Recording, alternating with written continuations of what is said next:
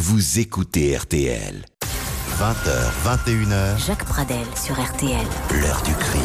Bonsoir à toutes et à tous. Tout au long de cette année 2018, euh, l'actualité criminelle a été euh, dominée par la personnalité énigmatique de Nordal Lelandais, mis en examen pour deux meurtres avoués, celui du caporal euh, Arthur Noyer et celui de la petite Maëlys. La cellule Ariane, euh, qui est un groupe d'investigation spéciale de la gendarmerie nationale, se demande d'ailleurs si l'on n'a pas affaire à un tueur en série et ce groupe continue actuellement à passer au crible de très nombreuses affaires de disparition ou de crimes mystérieux donc dans cette hypothèse. Nordal Lelandais a par ailleurs reconnu le 11 décembre dernier, il y a quelques semaines, qu'il avait bien agressé sexuellement ses deux petites cousines il a donc été mis en examen pour la quatrième fois. L'émission que vous allez entendre maintenant a été diffusée sur RTL le 15 mai 2018. Il y a beaucoup de curiosité autour du personnage énigmatique que représente ce, euh, ce tueur qui a avoué euh, ces derniers mois deux meurtres qui apparemment n'ont rien, enfin, n'ont rien à voir l'un avec l'autre. Euh, celui d'une petite fille, Maëlys, puis ensuite le capitaine Arthur euh, Noyer, qui est d'une autre, euh, gé- le caporal, euh, pardon, merci euh, Jean-Marc Ducot. Jean-Marc Ducot qui est un, un de nos invités. Il suit évidemment ce, euh, ce dossier depuis le depuis le début. Euh, dans un tout petit instant, on va aller retrouver euh, Serge Puyot, le représentant, euh, le correspondant d'RTL euh, dans la dans la région, qui suit également tout cela pour faire le point sur l'actualité vraiment du dossier aujourd'hui. On va parler ensuite de cette hypothèse du tueur en série avec hum, Bernard Valézy, qui est commissaire divisionnaire, comme je le disais tout à l'heure, et qui dirige cette qui co-dirige cette association Assistance et Recherche de personnes disparues. Il faut savoir, nous aurons également maître Corinne Herman, qui représente un certain nombre de euh, de familles euh, qui pensent qu'il y a peut-être un, lien, qui n'en sont pas sûrs, mais qui voudraient que la justice lève le doute et s'intéresse à, leurs affaires, et, c'est bien euh, légitime. Il faut préciser également qu'actuellement, un groupe d'investigation spéciale, la cellule Ariane de la, gendarmerie nationale, passe au crible depuis maintenant plusieurs semaines des centaines de dossiers criminels. Les enquêteurs examinent les déplacements de Lelandais ces dernières années. Il a beaucoup bougé euh, en moto, euh, en, voiture. On examine les mouvements sur ses cartes bleues, euh, sur son téléphone, donc l'aspect géographique aussi des choses, et puis aussi l'aspect qui est lié peut-être à ses goûts personnels, la musique électro. On parle euh, d'événements dramatiques qui seraient passés au cours de manifestations, euh, donc euh, tournant autour de cette euh, ce type de musique, la drogue, euh, dont on sait qu'il est un qu'il a été un dealer, euh, également les chemins forestiers, la montagne, euh, qui qu'il adore apparemment, euh, les chiens également, une de ses passions. Et c'est vrai que le nom de Nordal Lelandais plane désormais sur une bonne vingtaine euh, d'affaires non résolues. Nous allons faire le point précis sur ces questions dans un petit instant. Mais d'abord, Serge Peuillot, on vient à vous pour simplement un point sur les enquêtes en cours sur les deux meurtres avoués par Nordal Lelandais. Qu'est-ce qu'on peut dire aujourd'hui? On parle de meurtre, vous parlez de meurtre, de meurtre mais lui évoque des, des morts accidentelles. hein. Il Oui. dit que chaque fois ce sont des accidents. Pour Maëlys, elle était dans sa voiture pour aller voir ses chiens à son domicile de Domessin. Sur le trajet, euh, la fillette aurait paniqué. Selon lui, il lui aurait demandé de faire demi-tour en, en hurlant. Et alors là, il lui aurait mis un, un coup avec le revers de la main, un coup violent sur le visage. Et il aurait vu que l'enfant était évanoui et donc il a constaté ensuite son décès. Mhm. Alors, dans le cas de Maëlys, les restes euh, effectivement de l'enfant ont été retrouvés euh, dans un ravin du massif de la Chartreuse Sur les ses indications, de, oui. de Nordal Lelandais, effectivement. Et donc euh, tous les, les ossements euh, de la fillette euh, sont en analyse actuellement à l'IRCGN, l'Institut de, de recherche criminelle de la gendarmerie nationale, pour essayer de déterminer euh, de quoi est véritablement morte la, la fillette. On a retrouvé également euh, des restes de vêtements de, de Maëlys. Là aussi, euh, les euh, gendarmes passent au crible ces, ces, ces vêtements. Euh, chaque fibre est examinée avec précision pour voir si on trouve des traces, des traces compromettantes, éventuellement de, de, de sperme qui Ouais. pourraient Mhm. accréditer une, une, une agression sexuelle. Euh, donc voilà, euh, tous ces résultats euh, sont attendus pour au niveau des, des juges de Grenoble pour essayer ensuite de confronter les déclarations, les premières déclarations, les premiers aveux de Nordal-Lelandais aux euh, effectivement constatations Mmh. sur les, les ossements euh, de Maëlys. Idem pour le, le caporal Noyer à Chambéry. Là encore, euh, le, le Landais a reconnu avoir frappé de plusieurs coups de poing lors d'une bagarre le caporal Noyer qui serait tombé et mort accidentellement. Là aussi, on a retrouvé au col de Marocaz, euh, près de Montmélian, en Savoie, euh, les ossements euh, du caporal Noyer, également des, des, des restes de vêtements. Et là aussi, on- les gendarmes examinent fibre par fibre les vêtements, euh, re- regardent les os euh, du squelette pour essayer de déterminer si on retrouve des, des indices, parce que pour les spécialistes, notamment en médecine légale, sur chaque os, on peut retrouver de, de micros indices de blessures euh, qui pourraient effectivement orienter les enquêteurs euh, sur telle ou telle piste. Pour l'instant, on attend ces résultats pour de nouvelles auditions de Nordal-Lelandais qui ne sont pas encore programmées encore par les magistrats, ni ceux de Grenoble, ni ceux de Chambéry. Et oui, puis ce sera la, la prochaine étape et il faut le temps évidemment de d'obtenir des résultats d'analyse euh, fiables et Ça prend incontestables. du hein. temps. Ça prend peut- du temps. Voilà, il y a plusieurs juges d'instruction. Les deux affaires ne sont pas euh, euh, liées en, en Non, entre tout à elles, fait. hein. Effectivement, Mhm. trois juges à, à Grenoble, deux autres juges au moins à Chambéry, et effectivement, chaque de, chaque juge euh, travaille effectivement dans son ressort à Grenoble et à Chambéry. Mhm. Il peut y avoir éventuellement des, des échanges généraux sur la personnalité de Hollandais, mais en tout cas, chacun a son dossier et les deux affaires sont instruites l'une au Palais de justice de Grenoble, l'une Mhm. l'une, euh, l'autre au tribunal de Chambéry. Et dernière question, euh, Serge Puyot, euh, euh, où se trouve actuellement euh, Nordal Lelandais Alors vous savez que deux jours après les, les aveux euh, concernant Maëlys et la, la présence du corps dans ce massif de la Chartreuse, euh, Nordal Lelandais dit avoir été pris de, de crise d'angoisse. Donc il a été hospitalisé euh, le 16 février dans une unité euh, spéciale de l'hôpital psychiatrique euh, du, du Vinatier à Bron, près de, près de Lyon. Et il est toujours hospitalisé dans cette unité de l'administration pénitentiaire, unité donc médicale, où il est entouré de médecins. Il n'est pas retourné à la prison de Saint-Quentin-Falavier où il avait été incarcéré au début de, de l'affaire Maëlys. Et donc pour l'instant, il est toujours sous la surveillance euh, des médecins euh, qui avaient redouté, effectivement, on le sait, au niveau de l'administration pénitentiaire, euh, Un d'une suicide, tentative de suicide. ouais. Les familles également avaient donné l'alerte en ayant très peur que Nordal Lelandais eh bien, parte avec, avec ses secrets. Ouais. Mais pour l'instant, eh bien, Nordal Lelandais est toujours dans cette unité médicale de l'hôpital psychiatrique de- du Vinatier. Et, et donc, il, il y reste pour l'instant. Voilà, il va y avoir donc de nombreuses étapes, les, les étapes qu'on vient d'évoquer à l'instant pour les, deux morts avoués euh, par Nordal Lelandais, et puis ensuite, eh bien cette, cette question qui va dominer toute notre émission, euh, à la fois sa personnalité particulière, hors norme, euh, et puis aussi cette hypothèse, est-il ou non un tueur en série? Y a-t-il un lien à faire avec des, des, des drames non élucidés jusqu'à présent, des disparitions ou des personnes qu'on a retrouvées mortes mais sans pouvoir élucider les, circonstances dans lesquelles elles étaient euh, décédées. On va voir ça dans un tout petit instant avec euh, mes autres invités. Donc on va retrouver Jean-Marc Ducot qui est journaliste au Parisien aujourd'hui en France et qui suit ce dossier avec euh, détermination et passion si j'ose dire depuis le, le début. Et puis Bernard Valézy, les commissaires divisionnaires, vice-président de cette association donc assistance et recherche de personnes disparues qui a détecté au jour d'aujourd'hui 29 affaires en Auvergne-Rhône-Alpes,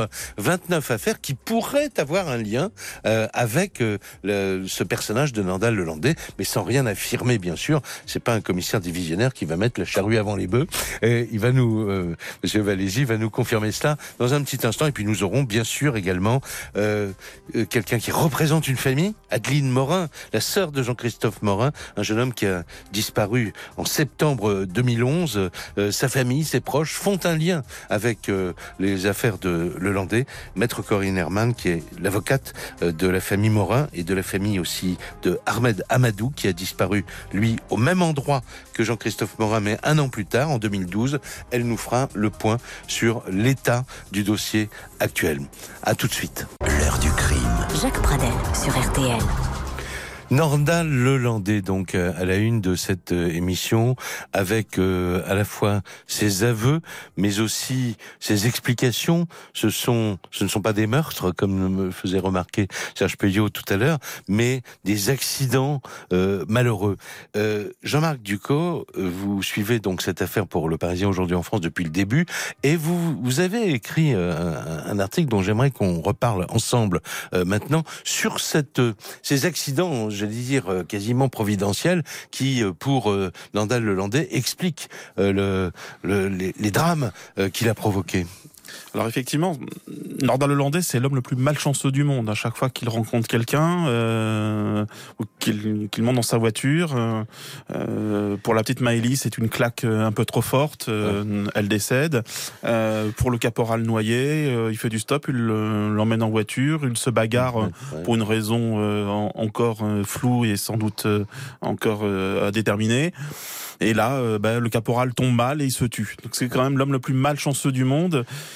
Voilà, donc très clairement, on a quelqu'un qui euh, qui scénarise ses euh, à minima ses, euh, ses méfaits, mais qui ne les avoue que quand il y a des éléments de police scientifique, on va dire des il preuves. il n'avoue que lorsqu'il est acculé, indiscutable. Voilà, il, n'avoue que lorsqu'il est acculé par la, des preuves scientifiques. Voilà, c'est une une méthode alors qu'il ne lâche rien. Il ne faut pas oublier qu'il a quand même nié être impliqué dans la mort de Maëlys pendant pratiquement six mois. il a seulement avoué quand le 14 février quelques jours avant le 14 février, on lui fameuse tache de sang. Voilà, quand on a trouvé cette fameuse trace de sang dans le coffre de, sa voiture, exactement sous la, sur la carrosserie de sa voiture euh, à l'intérieur du coffre. Mhm. Voilà, c'est quelqu'un qui résiste à tout. Faut, faut pas oublier que c'est quelqu'un qui a déjà eu affaire à la justice. Il sait comment se passe une garde à vue. Il est rodé. Euh, c'est quelqu'un qui a une personnalité, euh, comme on dit, fermée. Euh, je, voilà l'expression qu'on m'a donnée pour décrire la personnalité de, de, de Nordal Hollandais. C'est une forteresse dont les enquêteurs n'ont pas encore trouvé la clé. Et ça, c'est un, un aspect très particulier de cette personnalité. Quand on parle de personnalité hors norme, on a vraiment quelqu'un qui euh, qui réagit pas comme les autres, quoi, en fait. Euh. Il résiste à tout. Voilà. Il n'a aucun affect, aucun remords, hein, euh, et euh, il a toujours une explication à tout. Voilà. Euh, pour sa voiture, quand il l'avait soi-disant si bien nettoyée au lendemain. C'est parce qu'il allait la vendre. C'est soi-disant parce qu'il allait la vendre. Mhm. voilà. Il a toujours une explication à tout. Et c'est vrai qu'il allait, allait vendre sa voiture. Donc là, il n'y avait aucun doute possible. Mais on a une personnalité extrêmement fermée, euh, tourmentée. Euh, c'est pour ça aussi que quand il a été à l'armée, euh, très vite les militaires ont senti qu'il avait une personnalité un peu ambivalente et qu'ils n'ont pas souhaité conserver ni prolonger son contrat. D'ailleurs, son contrat a même été écourté, a été écourté. voilà, c'est c'est quelqu'un qui peut être aussi très violent et qui est aussi un peu mythomane. Voilà, il n'hésitait pas à raconter quand il revenait euh, euh, de permission euh, chez lui qu'il était parti soi-disant en Afghanistan, qu'il qu'il était parti en Irak, mais qu'il ne voulait pas raconter tout ça parce que c'était trop horrible. Et en fait, il n'a jamais fait des, des voilà. choses qu'il C'est un pur mythomane. Il n'a jamais participé à la moindre opération extérieure. Alors de là à penser que si on ajoute à tout ce qui vient d'être dit que on ne peut qu'être euh, étonné, sidéré par le fait que la même personne puisse être responsable de la mort s'il ne s'agit pas d'un accident malheureux, bien sûr, euh, d'un d'un euh, d'un garçon de je sais pas quel âge avait le, le caporal, 23 ans, euh, 23 ans, et d'une et, et d'une fillette où on pense tout de suite à une agression euh, sexuelle où on, a vu qu'il avait consulté également des sites pédopornographiques, bon, etc. Mais on se dit ça ça ne colle pas parce qu'on a on, on, aime faire rentrer les gens dans des cases et surtout chez nous euh, en France. Hein, lui, il a une personnalité déroutante. Voilà, voilà. C'est-à-dire qu'il ne rentre pas dans les dans, dans, les codes des tueurs en série ayant. Euh, euh, alors je sais bien que les tueurs en série n'ont pas toujours le mode opératoire et, et, les mêmes euh, victimes, mais voilà, lui, il est déroutant. Bah. Alors quelquefois, les policiers, moi j'ai des conversations de ce type-là avec des amis policiers ou, ou gendarmes qui disent, mais nous de toute façon. Euh, on, on, essaye de ne pas avoir de certitude dans la tête, on réagit par rapport euh, aux affaires que, que, et aux personnages que l'on rencontre. J'aimerais beaucoup, euh, Bernard Valézy, qu'on commence euh, comme ça. Je rappelle, vous êtes commissaire divisionnaire. Euh, qu'est-ce que qu'est-ce que vous évoque ce qu'on a dit sur cette personnalité? Pour pour vous Est-elle hors norme? Est-ce qu'elle justifie la question qu'on se pose de savoir s'il ne s'agit pas d'un tueur en série? Alors effectivement, la, la, personnalité de Lelandais est hors norme en ce sens que les, les deux victimes connues à ce jour n'avaient pas de, ne pouvaient pas être liées puisqu'on a une petite fille et ensuite un, un homme jeune de, de, 25 de 25 ans. Ce qu'il faut bien voir en ce qui concerne notre association qui existe depuis longtemps, donc qui assiste les familles de disparus depuis longtemps, ce qui a amené de nombreuses familles à nous saisir dans le cadre de cette affaire dite Lelandais, mais surtout de la découverte et, et des aveux concernant euh, le capitaine parce qu'au départ, rien n'amenait des familles de, de, disparus majeurs de venir vers nous lorsqu'on avait uniquement l'affaire Maëlys. C'est lorsqu'on a eu la seconde affaire que là, certaines familles ont dit il y a peut-être des liens à faire entre la disparition de notre proche et l'activité et l'activité de Lelandais. Mmh. Donc euh, c'est à ce moment-là que de nombreuses familles se sont rapprochées de notre association, puisqu'aujourd'hui, et vous l'avez rappelé Jacques Pradel, donc plus de 29, 29 euh, familles, 29 disparitions sont susceptibles à notre sens, de mériter des euh, investigations complémentaires.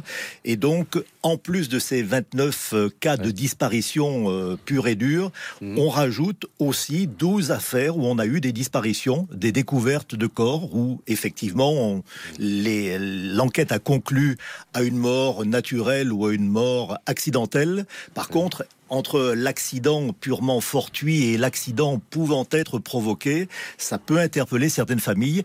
Et en plus de ces 29 cas, nous avons des familles qui pensent depuis longtemps à tort ou à raison, mais encore faut-il le vérifier, que l'accident qui a provoqué la mort de leurs proches n'est pas forcément euh, dû uniquement à des circonstances extérieures à, l'activité du disparu. Voilà, et fort justement, d'ailleurs, pour aller dans le sens de ce que vous venez de, dire, c'est à partir euh, de, c'est à partir du moment où en, le 21 décembre 2017, c'est-à-dire avant euh, que Nandal Lelandais euh, n'avoue le, l'accident malheureux, on va reprendre l'expression, le meurtre euh, du, caporal euh, noyé. Le 21 décembre 2017, il est mis officiellement en examen pour ce meurtre, et c'est à ce moment-là que on commence à envisager l'hypothèse du, du tueur en série. Et dans les quelques heures qui suivent cette mise en, examen, on s'aperçoit qu'une dizaine d'affaires vont en effet être réexaminées euh, par les enquêteurs. C'est ce qu'expliquait euh, ce jour-là, donc le 21 décembre, euh, Guillaume Chiez dans RTL Midi. La première à passer au tamis des enquêteurs, c'est la disparition d'Adrien Mourialmé autour du lac d'Annecy. Euh, ce jeune cuisinier belge n'a plus donné de nouvelles depuis le 5 juillet. Une affaire qui se situe dans le temps entre la disparition d'Arthur Noyer et celle de Maëlys et qui est géographiquement dans la même zone. Voilà pourquoi elle est aujourd'hui considérée comme prioritaire. Les enquêteurs vont donc reconstituer l'emploi du temps de Nordal Lelandais à cette période. Évidemment, ils vont réexaminer le bornage de ses téléphones portables. Le but, c'est de voir si le moindre indice peut le relier à Adrien Mourialmé ou au contraire écarter définitivement la piste Lelandais dans ce dossier. Deux autres affaires de disparition euh, plus anciennes, celles-là vont être également reprises, celle de Christophe Morin et Ahmed Amadou qui se sont volatilisés à un an d'intervalle en 2011 et 2012 lors d'un festival de musique électronique au fort de Tamier en Savoie.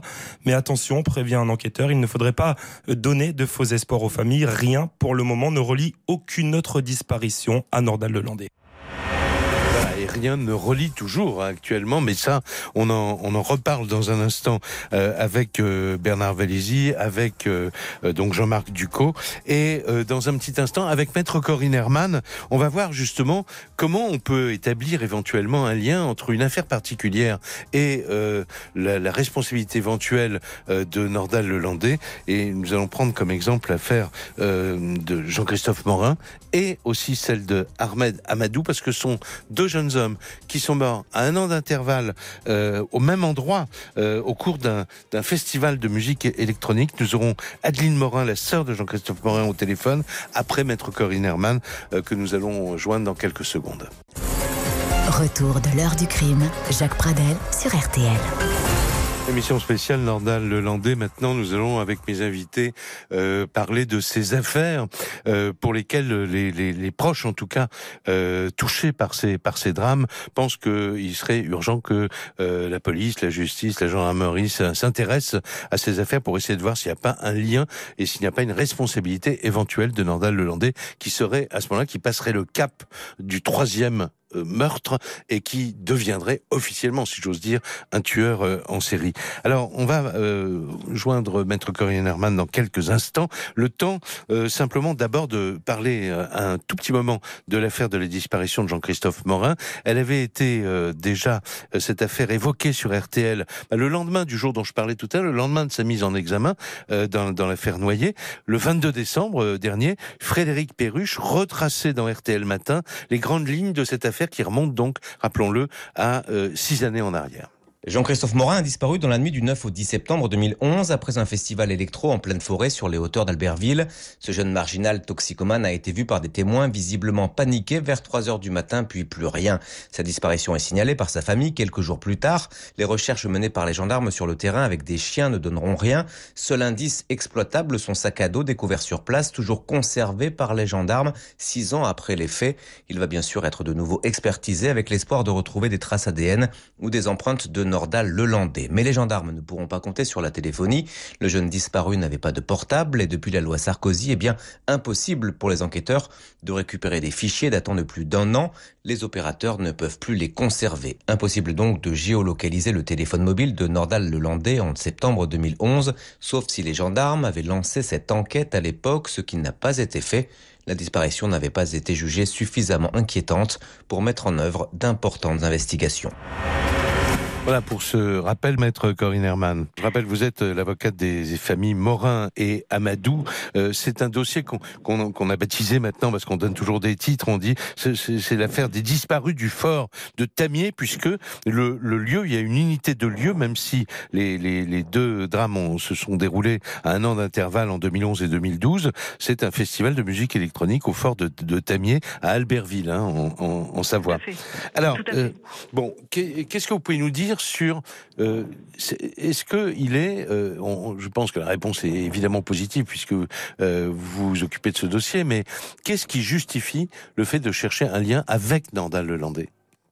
Bien déjà la, la, la, géographie, le fait qu'il y ait euh, ce festival de musique euh, euh, électronique qui, qui, relie les deux disparitions, bien qu'à un an de différence. Ce sont chaque fois autour de ce festival-là, dans ce lieu. C'est un lieu un peu escarpé. Il aime la montagne. C'est quelqu'un qui fréquente encore une fois ces festivals. C'est quelqu'un qui est dans la région. C'est quelqu'un qui peut avoir un lien avec ces deux disparus en raison de trafic de drogue ou de stupéfiants. Voilà, il y a toute une série d'éléments qui nous font penser qu'il pourrait avoir été sur les lieux pouvoir aurait pu agir sur ces lieux. Et puis, euh, je dirais qu'avant tout, c'est quand même la presse euh, qui euh, nous indique qu'il y a des disparitions qui doivent être prises. Et à ce moment-là, nous, nous allons rencontrer les familles et déclencher les procédures. Oui, mais là, à l'instant, dans le papier de Frédéric Perriche, on s'apercevait que la tâche va être très difficile pour les enquêteurs, parce qu'il n'y a pas de téléphonie possible. il y a peut-être quelques, quelques éléments matériels, mais qui, est-ce qu'ils ont été bien conservés, etc.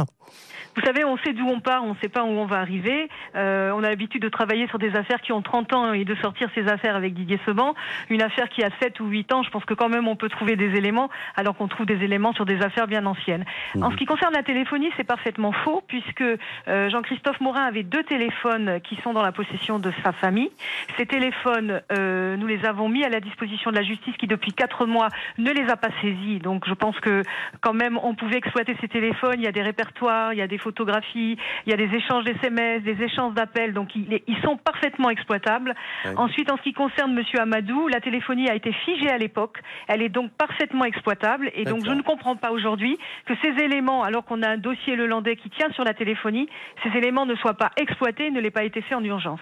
Alors, avant de prendre Adeline Morin au téléphone, la sœur de Jean-Christophe Morin, euh, un mot d'abord, je vous ai vu réagir, euh, Jean-Marc Ducot. Oui, à propos des, des, de ces deux téléphones, euh, les choses devraient bouger incessamment sous peu selon mes informations, il devrait être euh, saisi par euh, les services judiciaires pour pouvoir être euh, exploité. Voilà. Alors c'est quelque chose qui n'a pas été fait euh, en temps et en heure à l'époque. Heureusement que ces téléphones ont été conservés, mais enfin voilà.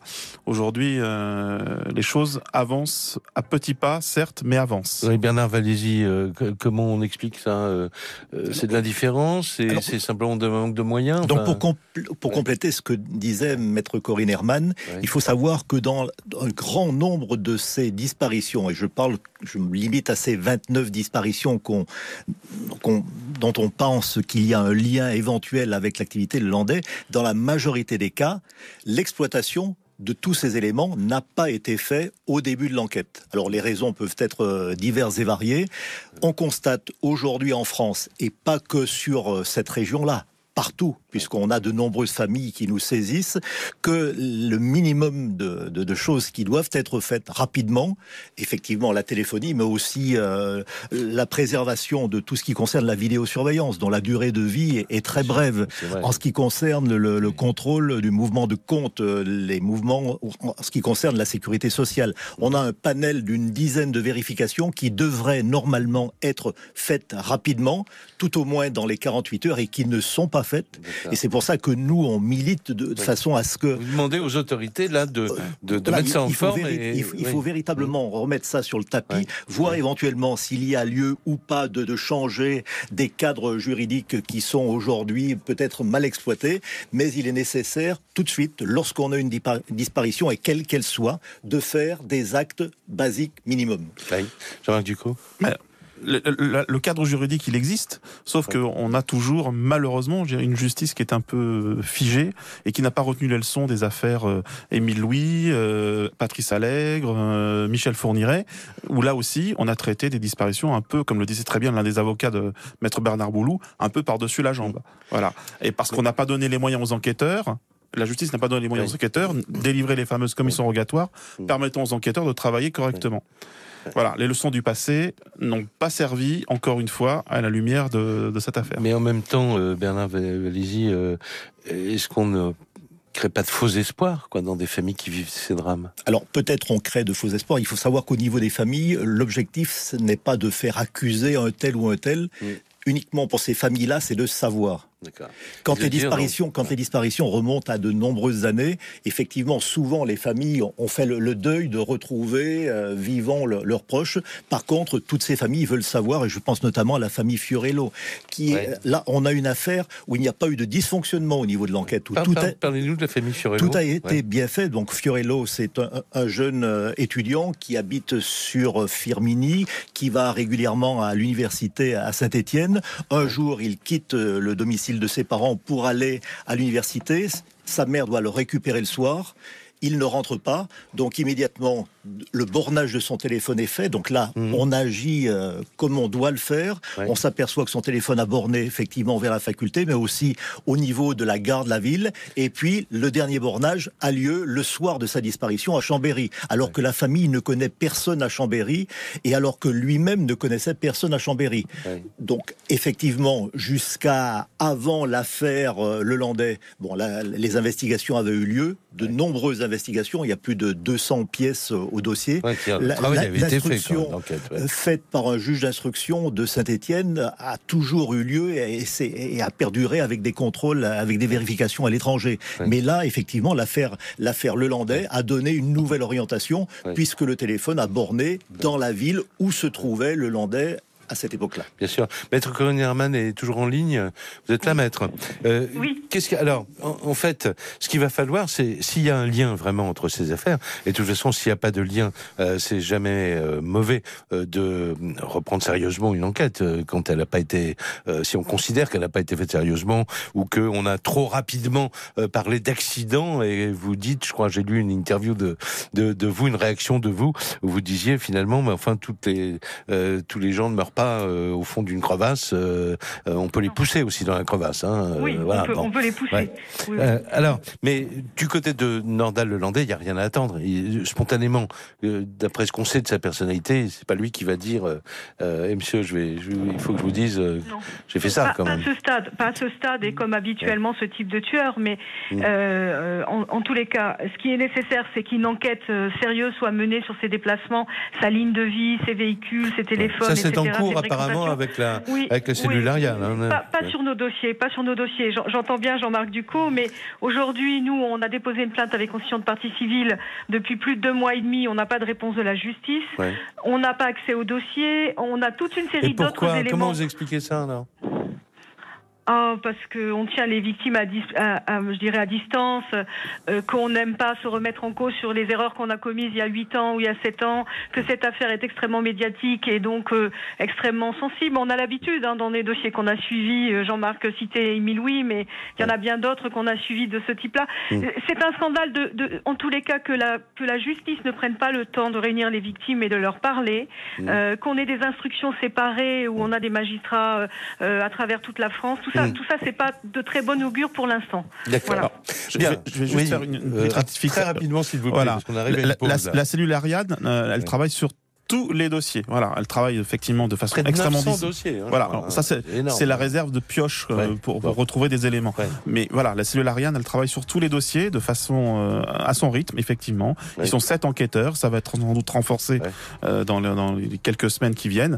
Voilà, parce qu'on passe d'une bascule à une autre, on passe de de l'affaire Mm. Maëlys et, du, et du caporal, voilà, à peut-être 10, 15, 20 affaires qui Voire sont en cours d'exploitation. Ça ne veut pas dire qu'il est le Mm. l'auteur de ces euh, de ces meurtres ou disparitions. D'accord. Alors la pause, elle est là. On retrouve euh, Bernard Valézy dans un instant. On retrouvera aussi Adeline Morin. Je voudrais entendre euh, cette euh, femme qui est la sœur de, de Jean-Christophe Morin, qu'elle nous en dise un peu plus sur les, les questions qu'elle se pose sur la disparition mystérieuse de son de son frère. Et puis on verra ensemble avec vous, Bernard Valézy, l'ensemble de ces mesures que vous demandez aux autorités de, de prendre et qui dépassent largement le dossier Nordal-Lelandais. Retour de l'heure du crime. Jacques Pradel sur RTL. Alors on va revenir dans un instant euh, avec Bernard Valézy euh, et avec Jean-Marc Ducos sur un certain nombre de ces affaires euh, aussi, où des investigations ont repris, et il faut quand même le, le- le dire. Mais d'abord, je voudrais que on entende Adeline Morin. Merci. Alors, on avait envie de, de vous entendre directement aussi, mais il fallait qu'on explique, qu'on rappelle ce qui ce qui s'est passé. Il fallait qu'on euh, que qu'on voit avec Maître Corinne Herman euh, la euh, le, le, le, le que vous êtes parfaitement fondé, euh, d'après elle, à, à faire ces demandes actuellement à la justice. Maintenant, vous, quelles sont les questions particulières que vous aimeriez voir élucidées dans cette disparition mystérieuse qui est celle de, de votre frère? Et pourquoi l'avez-vous rapproché également de l'affaire Ahmed Amadou? Alors, on, on l'a rapproché de l'affaire Amadou simplement par rapport à la date Oui. et au lieu de disparition. Euh, Mhm. ça, pour ça, il suffit simplement de poser les faits et de voir que c'est le même festival électro au même endroit à un an d'écart. Mhm. Donc, euh, le, le lien à ce niveau-là, il a été, fait. Après, euh, nous, on a été prévenus le 21 décembre par les journalistes que les enquêteurs reprenaient l'affaire Jean-Christophe. On n'a été contacté par aucun service administratif ou judiciaire. Et qu'est-ce qui se passait depuis euh, depuis 2011 Donc, euh, euh, vous aviez euh, fait quel genre de démarche juridique? Vous Alors, on a euh, été à- euh, alors c'est vrai qu'on aurait dû prendre un avocat. Je pense qu'à l'époque, on n'a pas eu ce réflexe. On a fait confiance à la gendarmerie qui a mobilisé beaucoup de moyens techniques dans la recherche de victimes. Il y a eu l'équipe de chiens spécialisés, il y a eu les hélicoptères, il y a eu. Par contre, il n'y a pas eu d'enquête en fait. Et ils nous disaient qu'ils avaient très très peu d'éléments, aucune piste à exploiter et qu'ils ne savaient pas dans quel sens chercher. ouais. Donc, euh, je pense que c'est à ce moment-là qu'on aurait dû faire appel à un avocat, mais on n'a pas eu cette. euh, D'accord. Et donc là, vous apprenez par l'extérieur que, eh bien, euh, le, le dossier n'a pas été euh, justement enterré et que donc un lien a été fait, mais du côté de, par les enquêteurs eux-mêmes. Alors? Par, par les enquêteurs, parce que nous, euh, bon, ben, on regarde l'actualité, mais on fait pas forcément lien avec toutes les disparitions. Ouais, bien sûr. Euh, il- ça arrive trop souvent et ça fait trop mal de se dire qu'à chaque fois il pourrait y avoir un lien. Mhm. Après, quand on a pris la carte et qu'on voit que le lieu d'habitation de Monsieur Lelandais est à une demi-heure, trois quarts d'heure, que tout ça est dans le même secteur, c'est là où on a Ouais. commencé à avoir un petit peu de doute. Après, comme euh, comme on dit, on a porté plein de contre-X aussi. Oui, bien sûr. Euh, ouais. on- n'a Ouais. vraiment aucune preuve. Nous, ce qu'on attend à l'heure- à l'heure d'aujourd'hui, c'est justement ça, qu'on nous donne des preuves. Est-ce que oui ou non, il était à cette soirée, par exemple? Est-ce que oui ou non, il... voilà, on en est là. C'est ça les questions que vous voulez voir élucidées. Elles sont euh, parfaitement Et- légitimes. Oui. Et c'est ça, et puis de savoir pourquoi on prend pas ces téléphones. Parce que nous, on savait pas qu'on Ah, pouvait récupérer les données. On n'a pas pensé aux, aux SMS, aux images, aux choses comme ça. Eh oui. Et, et c'est vrai que c'est ça qui pose question à l'heure d'aujourd'hui. Pourquoi, Ouais. pourquoi Vous- ils viennent pas les récupérer? Ouais. Et vous les avez toujours remis à personne. Bien hein sûr. Bien sûr, on les a toujours, les té- téléphones. Bon. Et les enquêteurs, enfin, les gendarmes étaient au courant dès le début euh, quand Jean-Christophe a disparu. Sauf qu'à l'époque, on a estimé que c'était pas important. Je vous remercie beaucoup. Il fallait que ces choses soient, soient dites, et comme vous venez de, de les dire. Je vous remercie beaucoup, madame. Merci Euh, à vous. On va continuer avec vous, euh, Bernard Valézy, euh, tout de suite. Je disais, il y, a, il y a des affaires pour lesquelles les investigations ont repris, clairement, là. Oui, alors pour faire suite à ce que disait Adeline Morin, Oui. effectivement, dans d'autres affaires qui étaient gérées par l'association, des avocats ont euh, déposé plainte avec constitution de partie civile, notamment pour enlèvement et séquestration. Et là, au bout d'un certain temps, effectivement, comme le rappelait euh, peut-être Maître Herman, mais les enquêtes ont repris. Je pense notamment à des affaires concernant, puisque ça a été médiatisé, concernant Éric Forêt, Malik Bouvillain ou Nelly Balmain, affaire reprise par, par Maître Boulou, qui, qui travaille sur, euh, sur euh, Grenoble et sur euh, Chambéry. Mhm. Dans ces affaires-là, effectivement, les enquêtes ont repris. Pour d'autres affaires, les enquêtes avaient, avaient existé. Donc il a fallu simplement les réorienter. Tout à l'heure, on parlait de l'affaire Fiorello. Là, Mhm. c'est une simple réorientation d'enquête. Et puis, dans d'autres affaires, effectivement, on a saisi directement, ou on a demandé à la, à la famille de saisir directement le procureur de la République, et on peut aussi avoir des reprises d'enquête sur instruction de parquet.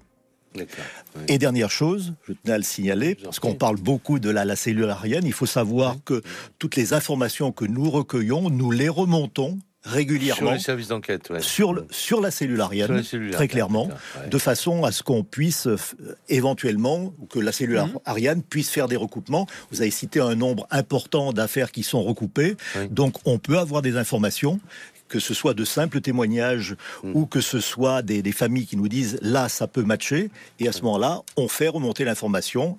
Et donc il y a un travail euh, je dirais dans le sens euh, montant vers la cellule Ariane. Et on peut comprendre que en, en raison du secret de l'instruction ou du secret de l'enquête on n'est pas le retour forcément, mais lorsque une disparition, par exemple, n'existe plus et que la famille ne l'a pas signalé, à ce moment-là, effectivement, la cellule Ariane nous dit là, c'est pas la peine d'y aller, ça ne matche pas. Alors, on fait une pause dans cette émission, c'est la dernière.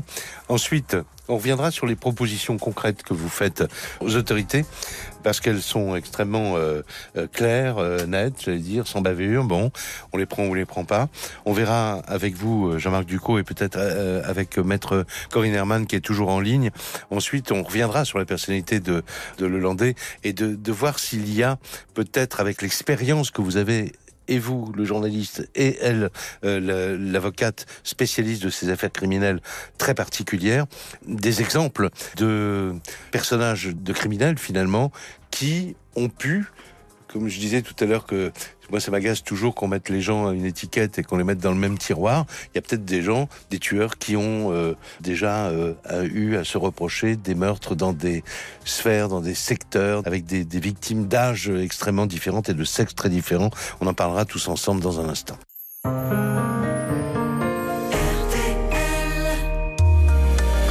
RTL. Caroline Dublanche. Parlons-nous. Bonjour, c'est Caroline Dublanche. Chaque soir, de 22h30 à 1h du matin, je vous propose un véritable moment d'échange et de partage au cœur de la nuit.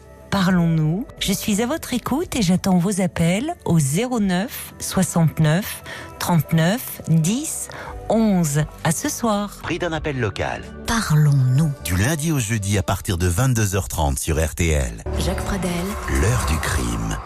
Et c'est la dernière partie de cette émission consacrée à la fois à la personnalité vraiment hors norme de Nordal euh, le Landais, à cette hypothèse d'éventuel que cet homme soit en fait un tueur en série et que des enquêtes maintenant plus fouillées, euh, de la reprise d'affaires non élucidées permettent de trouver un lien qu'on n'avait pas cherché euh, jusqu'à présent. Dans un tout petit instant, avec euh, vous, euh, Monsieur le Commissaire, allez-y, on va revenir quand même sur les, si sur les propositions que fait votre association, euh, parce que elles sont extrêmement réfléchies et précises. Mais d'abord, je voudrais, euh, Jean-Marc Ducot, euh, qu'on évoque une, autre de ces affaires, un de ces dossiers où il y a vraiment peut-être là à prouver l'implication de Nordal le. C'est ce qu'on appelle l'affaire Lucie Roux. Le 23 avril dernier, l'avocat de cette femme disparue en 2012 à l'âge de 43 ans alerte la justice parce que il a reçu un témoignage jugé suffisamment sérieux. Cette euh, femme, le témoignage en question est celui d'une femme, elle aurait, dit-elle, déjeuné à plusieurs reprises bien avec. Nordal Lelandais. Et pour sa sœur, euh, le Landais a forcément joué un rôle dans cette affaire. Elle l'expliquait au micro RTL de Serge Pueyo dans RTL Petit Matin. C'est un témoignage sérieux. Une personne qui, avec les articles de journaux, qui a reconnu euh, Nordal Lelandais et qui s'est rappelé de ma sœur, qui a vu la photo de Lucie et qui s'est dit bah moi j'ai mangé avec eux. Ils se sont euh, parlé, ils ont déjeuné ensemble Je me dis qu'il y a un vrai lien, un vrai lien entre Lucie et Nordal Lelandais. De relier ça à quelqu'un qui a tué une petite fille et un jeune homme, ben c'est de l'effroi. Mon intime conviction, c'est que c'est lui. Hein. Ça fait beaucoup de coïncidences quand même. Hein. Puis je me dis si c'est ça, mais la pauvre, je me dis mais c'est l'horreur quoi. C'est ambivalent, on a et envie que ça soit lui et pas envie que ça soit lui. Je sais pas, c'est dingue. Si c'est lui et qu'il avoue, même si on retrouve pas le corps, on pourra faire notre deuil. Qui nous disent euh, maintenant qu'il a déjà avoué deux meurtres, qu'il avoue les autres. Mais en même temps, euh, on ne sera pas plus soulagé, hein. on aura quand même notre peine. Hein. Alors, Jean-Marc Ducot, vous me disiez euh, en micro, on, parlait de cette hypothèse quoi, du tueur en série. Peut-être qu'on va trouver quelque chose de concret là dans cette affaire ou dans telle autre qu'on a évoqué tout à l'heure.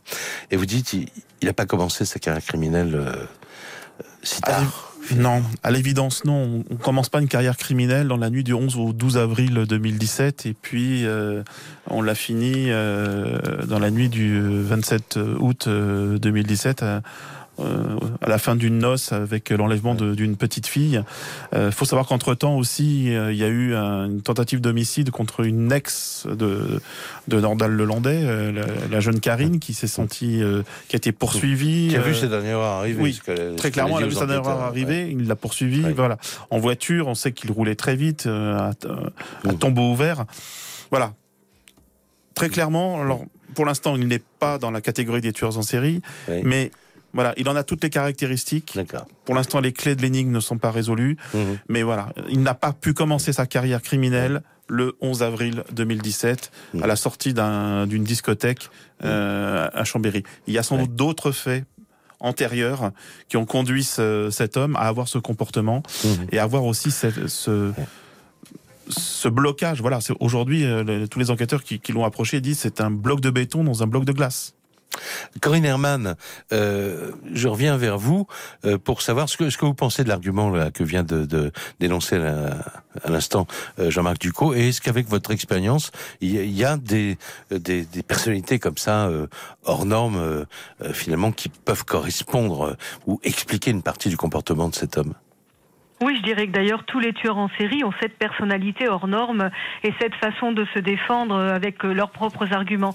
Mais c'est vrai que les tueurs en série, c'est pas une génération spontanée. Il y a une progression et c'est même, euh, je dirais, au stade du meurtre ou de l'assassinat, ils sont devenus des professionnels du crime. Mais il y a eu une longue gestation, j'allais dire, avec de, de, de, petits, de petits incidents, puis de petits délits, puis, euh, enfin voilà, il y a toute une progression. Mmh. Effectivement, euh, il va falloir reconstituer euh, l'éventuelle euh, série euh, de Monsieur Lelandais s'il y en a une, mais de toute façon, il y a, un passé criminel, on, ne passe pas au meurtre et ce type de meurtre-là du jour au lendemain, effectivement. Et on n'a pas besoin, je dirais encore une fois, d'attendre trois meurtres pour pouvoir dire qu'on est devant un, délinquant d'habitude, un délinquant multirécidiviste mmh. et, et voire un criminel en série. Je vous remercie beaucoup, en tout cas, de nous avoir éclairé sur les parties du dossier que vous connaissez particulièrement bien. Je voudrais terminer avec Bernard Valézy. 10 000 disparitions de majeurs chaque année en France, dites-vous. Près de 1000 restent inexpliqués. En quelques années, ça fait la population d'une ville, quoi. Alors ce sont des chiffres qui sont euh, diffusés par euh, l'OCRVP, donc euh, on est sur des chiffres réels. 50... L'Office central de répression L'Office central de la violence aux personnes. la répression des violences faites aux personnes mmh. qui traite notamment le phénomène disparition. Puisqu'on n'a plus d'office central spécialisé, comme à une époque où on avait l'office central de, recherche des personnes disparues. Voilà, donc sur ces chiffres de disparition, 50 000 mineurs, plus de 10 000 majeurs on est sur un phénomène de 60 000 personnes. Alors certes, pour les, pour les mineurs, on a une grande partie qui sont des fugues mais il n'en reste pas moins que c'est un phénomène massif. Et en ce qui concerne le, chiffre de 10 000 majeurs, n'oublions pas que depuis 2013, les recherches dans l'intérêt des familles ont été supprimées et que les disparitions dites non inquiétantes ou qualifiées de non inquiétantes par les services d'enquête mhm. ou, par euh, la justice ne sont plus prises en compte. Donc on a cassé. C'est bien là. On a cassé le problème. On a cassé l'outil. Et là, véritablement, on a un problème parce qu'on le voit avec nos familles. L'appréciation du caractère inquiétant ou non inquiétant est primordial. Au début de l'enquête, on disait que c'était les 48 premières heures qui étaient importantes. À partir du moment où une famille se présente dans un service de police ou de gendarmerie et parce qu'elle s'exprime mal ou parce que l'interlocuteur en face apprécie mal, on a une qualification de non inquiétant et on renvoie purement et simplement chez elle la famille.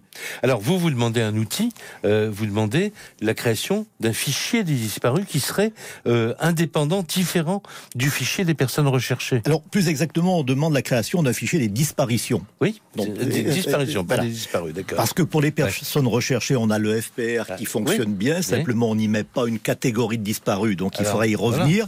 Par contre, le fichier des disparitions, qui est appelé de, de, ses voeux par d'autres, notamment des magistrats euh, et d'autres associations, permettrait d'entrer toutes les circonstances propres à une disparition et ensuite de faire travailler la machine pour faire des rapprochements, ce qui n'a jamais été fait. Et ce qu'on est en train de faire empiriquement aujourd'hui parce qu'il y a une affaire médiatisée qui s'appelle l'affaire Lelandais? D'un mot, d'un mot s'il vous plaît, pourquoi vous voulez créer un délit de disparition volontaire non déclarée alors ça, c'est de, de, punir des gens qui disparaissent sans laisser d'adresse et sans prévenir personne. Non, c'est pas une euh, punition. Qu'on s'inquiète pas. Ce qu'on veut surtout, c'est créer un statut de disparu volontaire. on peut l'appeler comme on veut. On dit simplement qu'une personne, il y a des personnes, on en, on en, on en, connaît dans notre association qui veulent rompre les ponts avec leur famille. Il n'empêche qu'ils pourraient le déclarer à une autorité qui ne donnerait pas à ce moment-là, bien sûr, à la famille des informations. Et on reviendrait un peu au système de la RIF. Parce que la RIF, c'était ça. On, simplement, on recherchait la personne et quand si la, personne disait non, alors on, ne communiquait pas l'information. Ce, que veulent, ce que veulent les familles, il faut bien le comprendre, c'est simplement savoir.